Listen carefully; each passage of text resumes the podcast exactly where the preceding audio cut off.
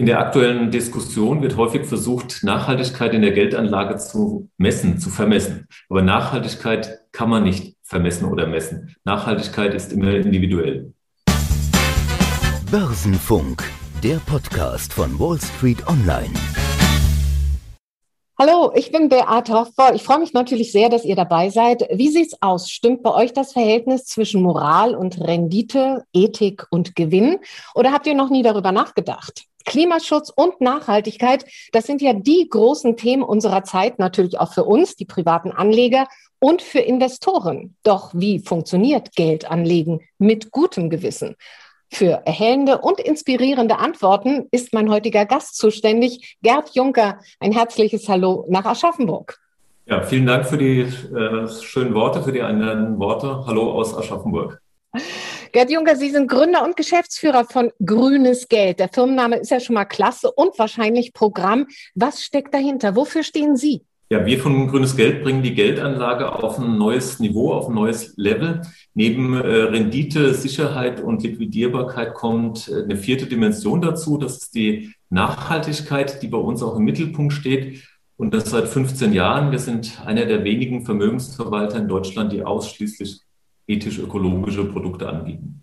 Nun haben Sie gerade im Vorfeld gesagt, die nachhaltige Geldanlage, ja Leute, die gibt es eigentlich nicht. Das heißt für einen Anleger natürlich, ja, wie kann ich mich orientieren? Da gibt es offenbar viele Interpretationsmöglichkeiten. Ihr Tipp an Privatanleger, woran kann ich mich orientieren? Wie kann ich mich messen?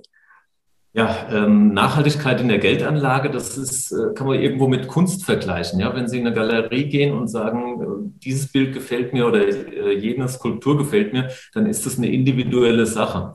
Und genauso ist es auch bei den äh, Geldanlagen. Äh, jeder versucht, die Nachhaltigkeit in ein Siegel zu pressen oder äh, ein, ein, anderes Rating zu geben. Ähm, wird, muss man unweigerlich immer die Frage stellen, nach welchem Maßstab wurde denn hier gemessen? Und äh, derzeit führt es noch zu skurrilen Ergebnissen. Wir haben ja auch einen eigenen Fonds, der ist bei der einen Ratingagentur mit, mit A geratet für die Nachhaltigkeit, bei der anderen mit C. Daran sieht man, ähm, Nachhaltigkeit ist wirklich eine individuelle äh, Sache, speziell in der Geldanlage. Bevor wir vielleicht da ins Detail gehen und uns auch mal so diese Bewertungskriterien im Einzelnen anschauen und natürlich auf mögliche Investitionsmöglichkeiten im Bereich Nachhaltigkeit und Klimaschutz schauen, äh, erst einmal dies. Werbung. Der Podcast Börsenfunk wird von Morgan Stanley präsentiert. Neben dem Investmentbanking einer der größten Derivate-Emittenten der Welt und zudem Premium-Partner von Smart Broker. Heißt, alle Produkte von Morgan Stanley gibt es für 0 Euro bei Smart Broker. Wer in jeder Marktlage partizipieren will, ist mit Zertifikaten und Optionsscheinen von Morgan Stanley gut aufgestellt. Das war Werbung.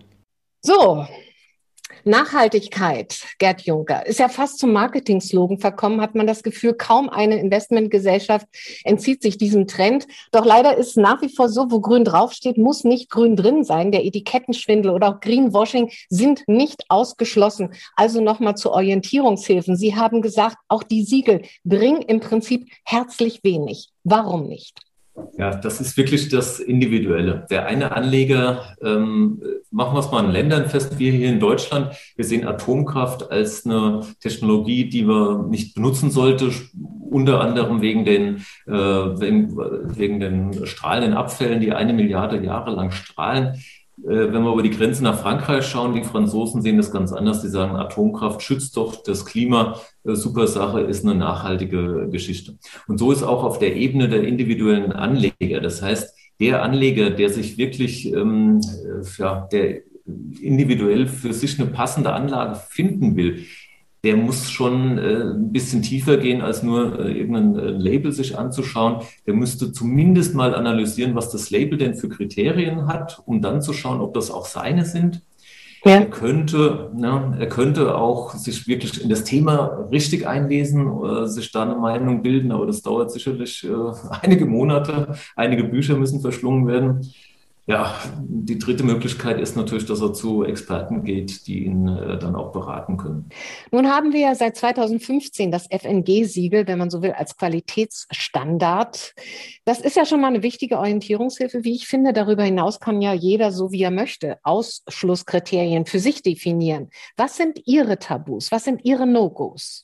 Ja, also es gibt eine, eine breite, einen breiten Konsens. Also zum FNG-Siegel muss ich dazu sagen, wir sind auch Mitglied im Forum Nachhaltige Geldanlagen. Also das heißt, wir haben auch das Siegel, die Entstehung des Siegels damals schon mit begleitet und haben auch die Diskussionen noch alle im, im, im Kopf die auch unter den Experten äußerst äh, schwierig zu führen sind. Immer. Also es gibt einen gewissen Konsens, äh, Rüstungsgüter will eigentlich nie einer in seiner Geldanlage haben, Umweltverschmutzung, äh, Kinderarbeit, das sind äh, klare Sachen, die eigentlich keiner haben möchte. Ja. Ähm, aber es fängt schon an, wenn es darum geht, ähm, kann ich mit Alkoholkonzernen leben in meinem Portfolio, ja oder nein? Da sagt der eine, naja, ein Bierchen, ein Wein trinke ich doch auch ganz gerne. Äh, die Gegenposition ist zu sagen, ja, wir haben ja in, Deut äh, wir haben in Europa 100.000 äh, Alkoholtote jedes Jahr. Ohne Alkohol hätten wir auch keine Alkoholtote. Also da fängt es schon an, die, die, die, dass die Diskussion eben spannend wird. Ähm, für uns selbst gibt es in dem Sinne nur die Kriterien, die wir von unseren Kunden äh, wiedergespiegelt bekommen, die äh, sagen wir, die Hälfte des Weges ausmachen und die andere Hälfte, die muss man schon äh, auch mit den Kunden ausdiskutieren und besprechen und abklopfen. Diese äh, Ausschlussprinzipien im Prinzip, nach denen arbeiten ja alle Ökofonds. Was halten Sie denn von diesem Best-in-Class-Prinzip? Da landen zwar die Klassenbesten dann im Körbchen, doch die müssen ja nicht zwangsläufig nachhaltig sein. Da sind dann halt auch Unternehmen dabei aus der Erd Erdölförderung, aus der Luftfahrt oder der Kohlebranche. Wie, wie würden Sie damit umgehen? Also ein reines Best-in-Class-Prinzip ähm, ist eigentlich keine nachhaltige Geldanlage, muss man sagen. Man kann Best-in-Class kombinieren mit Ausschlusskriterien, dass man sagt, ähm, wir lassen bestimmte Branchen per se außen vor. Von, vielleicht diese Luftfahrtbranche, die Sie angesprochen haben, lasse ich außen vor. Von den dann übrig bleibenden äh, Branchen kann ich Best-in-Class verwenden. Auch da gibt es dann starke Unterschiede. Ähm, sind es für mich die besten 50 Prozent jeder Branche, die ich nehme, oder sind es nur die besten 10 Prozent jeder Branche, die ich nehme? Also das ist schon, ähm, äh, ist schon ein Weg, der häufig gewählt wird. Äh, man muss aber sagen, er führt zu Ergebnissen, die nicht unbedingt das sind, was sich der Anleger vorstellt. Also ähm, äh, die Bewertungsproblematik dabei bei Best in Class ist, dass immer noch Unternehmen drin sind, die äh, Produkte produzieren, die für, aus Sicht des Anlegers ähm, vielleicht ja, kritisch sind oder die er gar nicht haben möchte. Mhm. Ein anderer Ansatz, der mehr auf das schaut, äh, was die Unternehmen produzieren, welche Produkte und Dienstleistungen sie herstellen, das ist eigentlich der praxisnähere Weg, haben wir festgestellt in den letzten 15 Jahren. Damit, da findet sich der Anleger viel häufiger wieder als mit einem Best-in-Class-Prinzip. Nun gibt es ja der Anlagemöglichkeiten viele, gerade wenn es um äh, Klimaschutz, um Ökologie geht. Ich denke an Waldinvest, erneuerbare Energien, nachhaltige Gebäude, grüne Start-ups. Welche Themen sind denn vor allen Dingen gefragt? Welche sind dem Anleger auch am nächsten? Ja, also das, ähm, die Nachhaltigkeit wird ja in, als ESG mittlerweile englisch bezeichnet, also Environmental, das ist die Ökologie, wie wir so verstehen, Sozial, Social und Governance. Ähm, das Öko-Thema, die Ökologie oder das E von ESG ist eigentlich das, was die, die, die Themen überstrahlt. Also das ist den meisten Anlegern mit Sicherheit das Wichtigste. Und in der Folge davon sind es wirklich auch die erneuerbaren Energien. Ähm, bisschen breiter oder ein neues Thema, was wir auch aufgefasst haben, ist äh, der Wasserstoffbereich, der im ganz weiten Sinne natürlich auch zu erneuerbaren Energien gehört. Das sind sicherlich die, die wichtigsten Themen für die Anleger, aber ja. man sollte trotzdem auch andere wie, wie Holz, wie Mikrofinanzen und ähnliches nicht vergessen. Bevor wir vielleicht auf diese einzelnen Themenfelder gehen äh, und äh, über die Chancen äh, dort sprechen, vielleicht mal ganz grundsätzlich, wie würden Sie überhaupt investieren? Worüber wir gerade gesprochen haben, sind ja im Prinzip Themenfonds, ne? also Ökofonds. Aber es gibt natürlich auch noch Einzelinvestments oder ETFs oder die Kombination aus allem. Was empfehlen Sie da? Ja, also es ist tatsächlich so, dass man äh, als Anleger sich zunächst über die Anlageklasse im Klaren sein muss. Also das heißt, die, die macht ja auch zwei Drittel meines Anlageerfolges aus. Ja, wie viel Sicherheit, wie viel Rendite will ich? So, also das, das ist die erste Entscheidung. Und als grüne Geldanlagen gibt es heute quasi alle Anlageklassen, also von äh, ganz risikoarm. Ich kann mir ein, ein Tagesgeldkonto auf einer äh, ethisch-ökologischen Bank äh, ähm, einrichten. Ich kann mir eine äh, betriebliche Altersvorsorge in, in Grün äh, anbieten lassen und kann das machen. Ich kann Mikrofinanzen den, äh, unterstützen. Das sind alles Sachen, die eher wenig Rendite, aber hohe Sicherheit bieten. Ich kann in den Aktienbereich gehen. Ähm, das kommt, die Zusammenstellung kommt auf den Anleger an. Ähm, leider unterliegt es ja immer äh, Schwankungen und, und Moden. Die letzten zwölf Monate, 24 Monate sind die Aktien wieder super in äh, äh, ja, in die Diskussion gekommen und werden wieder ganz stark äh, genommen. Das war vor fünf Jahren, acht Jahren noch ganz anders. Da kamen viele Anleger zu uns und die wollten gar keine Aktien haben. Also gilt bei grünem Geld das Gleiche, was man auch bei jeder anderen normalen konventionellen Anlage sagen muss. Anleger, erkenne dich erstmal selbst, ja? Wie risikobereit bist du? Wie viel, wie ist dein Zeithorizont? Wie viel Zeit bringst du mit, um irgendwas anzusparen? Oder wie kannst du mit Verlusten umgehen? Also all diese Themen müssen auch im Vorfeld geklärt werden. Sie haben gerade auch Renditechancen kurz angesprochen. Sind die eigentlich vergleichbar bei grünen Investments mit konventionellen Fonds oder konventionellen Geldanlagen? Absolut. Also da gibt es ja äh, sehr, sehr, sehr viele Studien drüber. Ich denke 150, 200 bestimmt. Ähm, die Mehrzahl der Studien äh, stellt eigentlich fest, es sind quasi die gleichen äh, Renditen, Sicherheiten, die geboten werden. Man kann äh, eine leichte Tendenz in manchen Zeiträumen feststellen, dass die Rendite ein Tick besser ist. Vielleicht die, die letzten drei, vier, fünf Jahre, wo viel Geld in ethisch-ökologische Anlagen geflossen ist, kann man auch eine Überrendite mal feststellen. Man muss aber auch sagen, in Jahren, wo das nicht der Fall ist, liegt man vielleicht auch ein kleines bisschen drunter. Ähm, das äh, Belastbarste, was man heute sagen kann, ist eigentlich, dass die, ähm, äh, ja, die, das Risiko für Rückschläge ein kleines bisschen geringer ist bei grünen Geldanlagen. Ich erinnere mal an BP Deepwater Horizon vor zehn Jahren, als eine Ölplattform umgefallen ist. Äh, sowas ja. finden Sie hoffentlich nicht in einem ethisch-ökologischen Investment. Von daher kann man sich auch logisch erklären, dass die Risiken an der einen oder anderen Stelle etwas geringer sind. Aber meine Motivation, ethisch-ökologische Geldanlagen zu machen, würde sicherlich nicht aus der Rendite- oder Sicherheitsecke kommen, sondern weil ich das inhaltlich haben möchte. Klar, es geht ja auch immer ein Stück weit um Impact. Ja, man will ja auch irgendwo was bewirken. Bevor wir da vielleicht über Microfinance sprechen, Sie selbst sind Wasserstoffexperte. Damit sind wir bei Wasserstoffaktien. H2-Aktien, die waren ja im vergangenen Jahr, mein Gott, 2020, es war ein richtiger Boom, richtiger Ran. Dann kam aber die große Korrektur, Verluste von 40 bis 45 Prozent, keine Seltenheit. Wie muss man damit umgehen? Ist das jetzt eine Einstiegschance für mich als Privatanleger oder glauben Sie, diese Konsolidierungsphase, die hält noch eine Weile? Weile an. Ja, das ist, ähm, also was feststeht, ist, dass Wasserstoff als Energieträger kommen wird und nach den seriösesten Schätzungen wird er circa ein Viertel der weltweiten äh, Wasser, äh, Energieversorgung ausmachen. Wir sprechen da also ungefähr von Markt. Äh, Bloomberg äh, schätzt den auf äh, 10 Billionen US-Dollar jährlich ab. Äh, und das steht für mich außer Frage, dass das kommen wird, einfach weil es Branchen gibt, die die Stahlindustrie, Zementindustrie, Chemieindustrie, die ohne äh, Wasserstoff überhaupt nicht in Zukunft mehr äh, produzieren können. Also Wasserstoff wird kommen.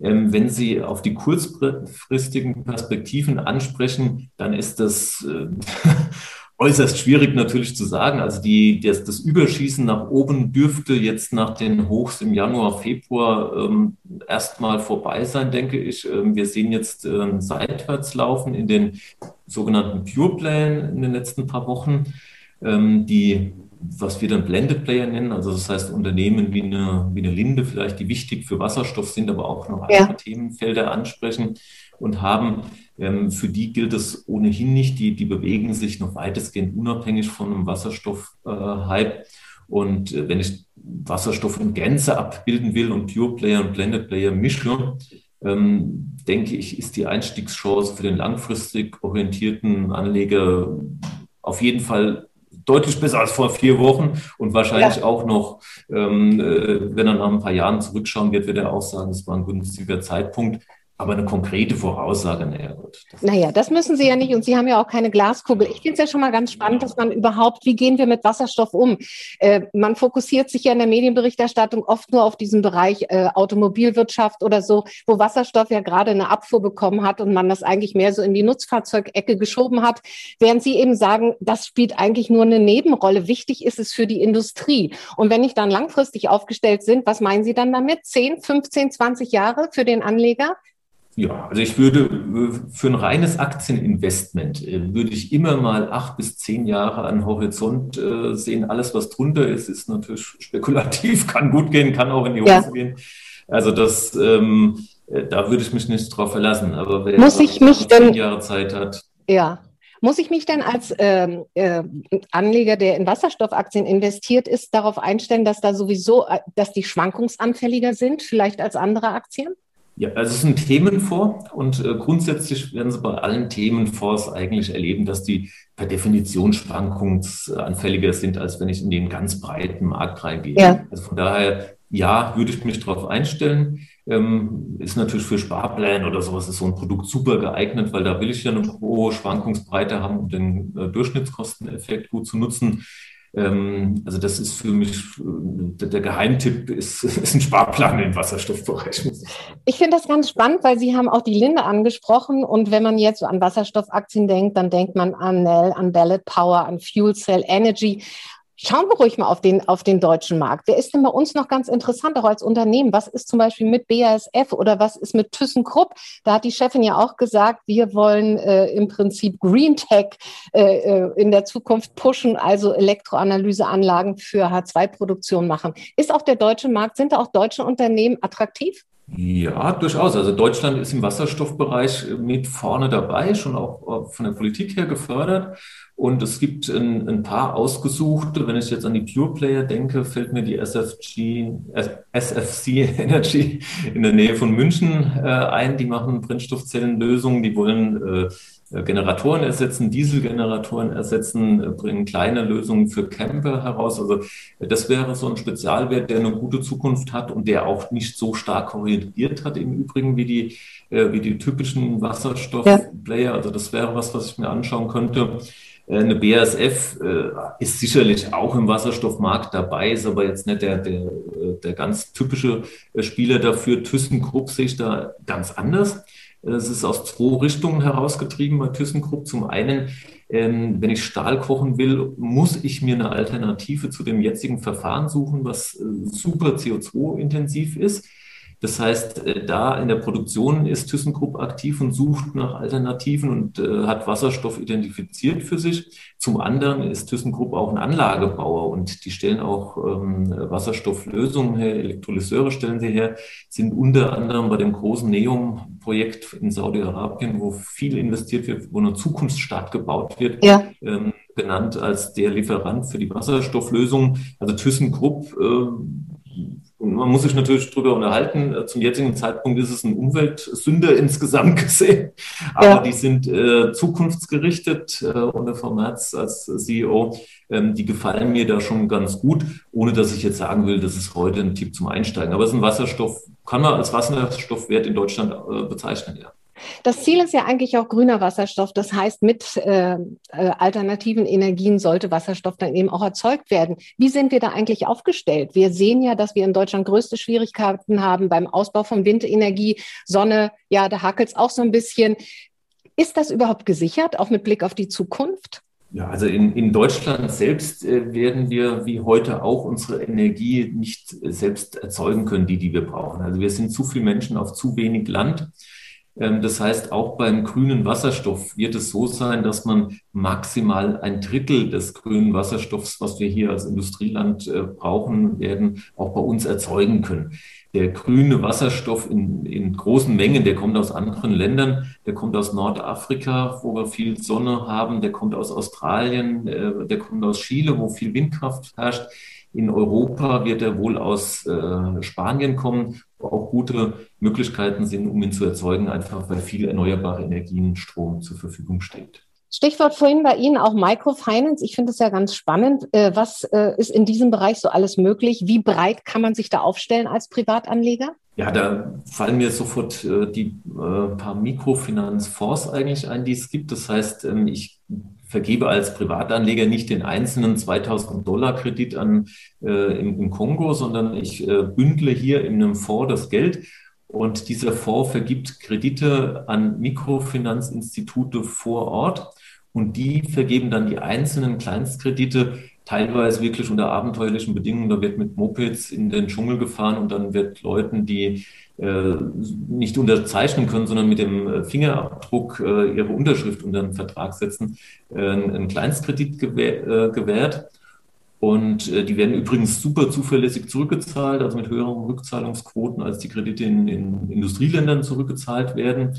Und ja. daraus äh, kann ich als Anleger dann ein, ein stabiles Investment äh, kriegen mit natürlich Renditen, die nur etwas oberhalb dessen sind, was ich auf der Bank bekomme. Aber ich habe eben den, den riesen sozialen Nutzen und zumindest in den letzten, oder nach meiner Kenntnis war noch nie ein negatives Jahr dabei gewesen bei Mikrofinanzfonds. Ähm, also von daher finde ich es eine interessante Sache. Nun gibt es ja noch was ganz Neues auf dem Markt, grüne Staatsanleihen. Es gibt immer mehr Länder, die sie emittieren, durchaus mit Erfolg, zuletzt Italien. Und Anleger sind auch bereit, für nachhaltige Anleihen auf Rendite zu verzichten. Was halten Sie persönlich von diesen grünen Anleihen? Ja, da schlagen zwei Herzen äh, in meiner Brust. Äh, zum einen ist es natürlich schon, ist es klasse, weil die, das ist dann äh, gebunden an, an wirklich grüne Projekte. Also da kann man sich schon sicher sein, dass das Geld auch in grüne Projekte äh, reinfließt. Ähm, die, die andere Seite, was man natürlich betrachten muss, äh, das sind meistens Projekte, die ohnehin gekommen wären, ähm, die jetzt eben äh, vielleicht äh, als grüne Anleihe gebündelt und so auf den Markt gebracht werden, um sich ein bisschen bessere Konditionen zu holen. Also äh, ja und nein. Also ähm, ich, ich, ich, sehe da schon einen Zweck dahinter. Ich würde es lieber in eine grüne Anleihe stecken als in eine nicht grüne Anleihe. Also von daher insgesamt positiv, aber man muss immer zwei Seiten betrachten. Wunderbar. Angeblich sind ja in 2019 gut 63 Milliarden Euro Anlagevolumen in nachhaltige Investmentfonds in Deutschland geflossen. Wenn man das jetzt äh, im Gesamtmarkt betrachtet, ist das noch Nische oder sind wir bereits in diesem Bereich im Mainstream angekommen? Ja, also ich denke, wir sind äh, im Mainstream langsam angekommen. Also es ist so, dass kein große Bank oder kein großer Anleger, äh, Anbieter von Investmentprodukten mehr um das Thema herumkommt. Ähm, die Anleger fragen es nach, wollen es ja auch nach Umfragen, zwei Drittel der Anleger wollen ethisch-ökologisch anlegen, wobei das auch schon vor zehn, zwölf Jahren so war. Aber wir sind jetzt in der Umsetzungsphase, also während wir lange warten mussten, bis der Anleger auch wirklich mit den Füßen abgestimmt hat, ist das seit ein, zwei Jahren wirklich ein, ein, ein Punkt erreicht, wo das umgekippt ist. Also für mich ist es schon im Mainstream angekommen, ja. Sie sind ja schon seit 14 Jahren da im Geschäft mit Ihrer Firma ähm, Grünes Geld. Wenn Sie, wenn Sie sich so die Veränderung auf dem Markt anschauen, inwieweit hat sich im Prinzip der Anleger verändert und auch sein Anlageverhalten? Ist da überhaupt eine Veränderung spürbar geworden? Auf jeden Fall, auf jeden Fall. Also als wir begonnen haben mit äh, ethisch-ökologischen Anlagen, da war das eine absolute Nische äh, im Prinzip aus Sicht der Etablierten für ein paar Spinner. Ja, also wenn wir, äh, wenn wir zu unseren Freunden in herkömmlichen Banken gesagt haben, was wir machen, dann haben wir Lächeln und Kopfschütteln immer nur geerntet. Und unsere Kunden waren recht gut informierte, ähm, ja, in aller Regel hochgebildete Menschen. Ein Hochschulabschluss war da eigentlich immer da gewesen. Viele Professoren, Doktoren, die sich intensiv Gedanken ums Geld gemacht haben und dann äh, den Weg zu uns gefunden haben. Das ist mittlerweile viel breiter geworden. Also es äh, ist, die, die Kunden, die heute zu uns kommen, die sind aus der Mitte der Gesellschaft. Wenn man jetzt jüngsten Umfragen äh, und der Statistik natürlich glauben darf, dann hat sich die Aktienkultur in Deutschland ja sowieso äh, verändert und erlebt gerade einen Aufschwung. Ja, viele hatten sich ja damals mit der Dotcom-Blase und ich erinnere nur an die äh, Volksaktie Telekom eine blutige Nase geholt und sich zurückgezogen. Und es hat ja, wenn man so will, fast äh, 20 Jahre gedauert, bis all, alle wieder zurückkommen. Können Sie das denn bestätigen? Ist die Pandemie, also auch das Jahr 2020, da wie so ein Katalysator äh, äh geworden, dass äh, immer mehr auch junge Menschen über Geldanlage, über Altersvorsorge und nachhaltige Investments nachdenken? Äh, absolut, also das äh, kann man in der Praxis absolut sehen. In der ganzen Branche äh, gehen alle Zahlen total nach oben.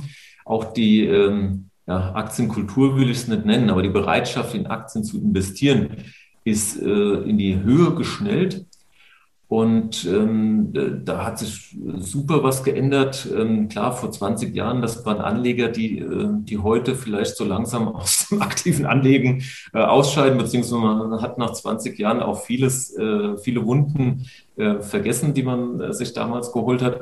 Also das, äh, das, das, das hat sich geändert, ob jetzt Corona der entscheidende Punkt war, vielleicht indirekt, weil natürlich super viel Geld zur Verfügung steht. Auf der einen Seite, man kann es kaum ausgeben, auf der anderen Seite. Und äh, man hat jetzt auch die Zeit, zu Hause zu recherchieren. Und äh, von daher hat Corona wahrscheinlich damit was zu tun. Fest steht, dass da sehr viel mehr Anleger jetzt bereit sind, in Aktien zu investieren als vor zwei, drei Jahren. Wenn Sie mit interessierten Anlegern sprechen, wo liegt eigentlich der Fokus? Liegt der dann mehr also im regionalen und nationalen? Oder ist es durchaus so, dass viele auch über den Tellerrand schauen, was man ja auch in vielen Bereichen zwangsläufig muss? Mikrofinanzierung wäre ja da nur ein Beispiel, aber wahrscheinlich auch bei Sonne und Wind. Da reicht es ja nicht nur auf den deutschen Markt zu schauen, oder? Richtig, also es gibt nahezu, also es gibt im Beteiligungsbereich, also außerhalb der Börsenanlageangebote, die sich dann nur auf Deutschland konzentrieren.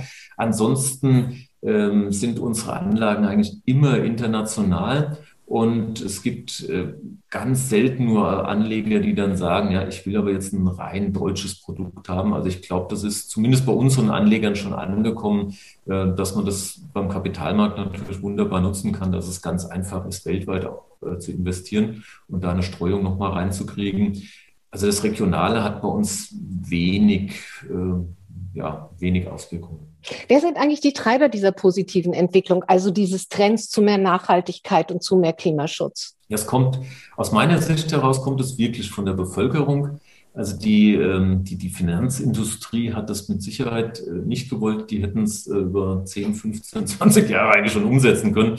Da war nie eine Bereitschaft da gewesen. Das ist aus, äh, aus den Kunden herausgekommen. Mhm. persönlich haben die Meinung, das ist wirklich durch das Emotionale an der Greta Thunberg auch beschleunigt worden.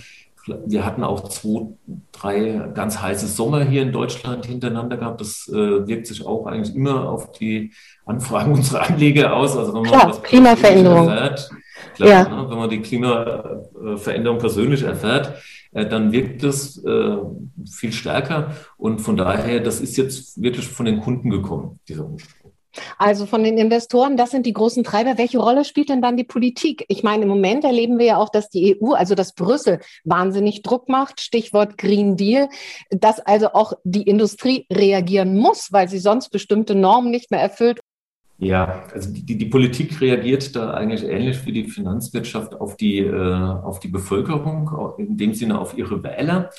Und ähm, auch da merken wir immer die, die, die Wellenbewegung. Wenn es beim Wähler wie nach Fukushima damals äh, wichtig ist, dann ist auch bei der Politik das grüne Thema wichtig.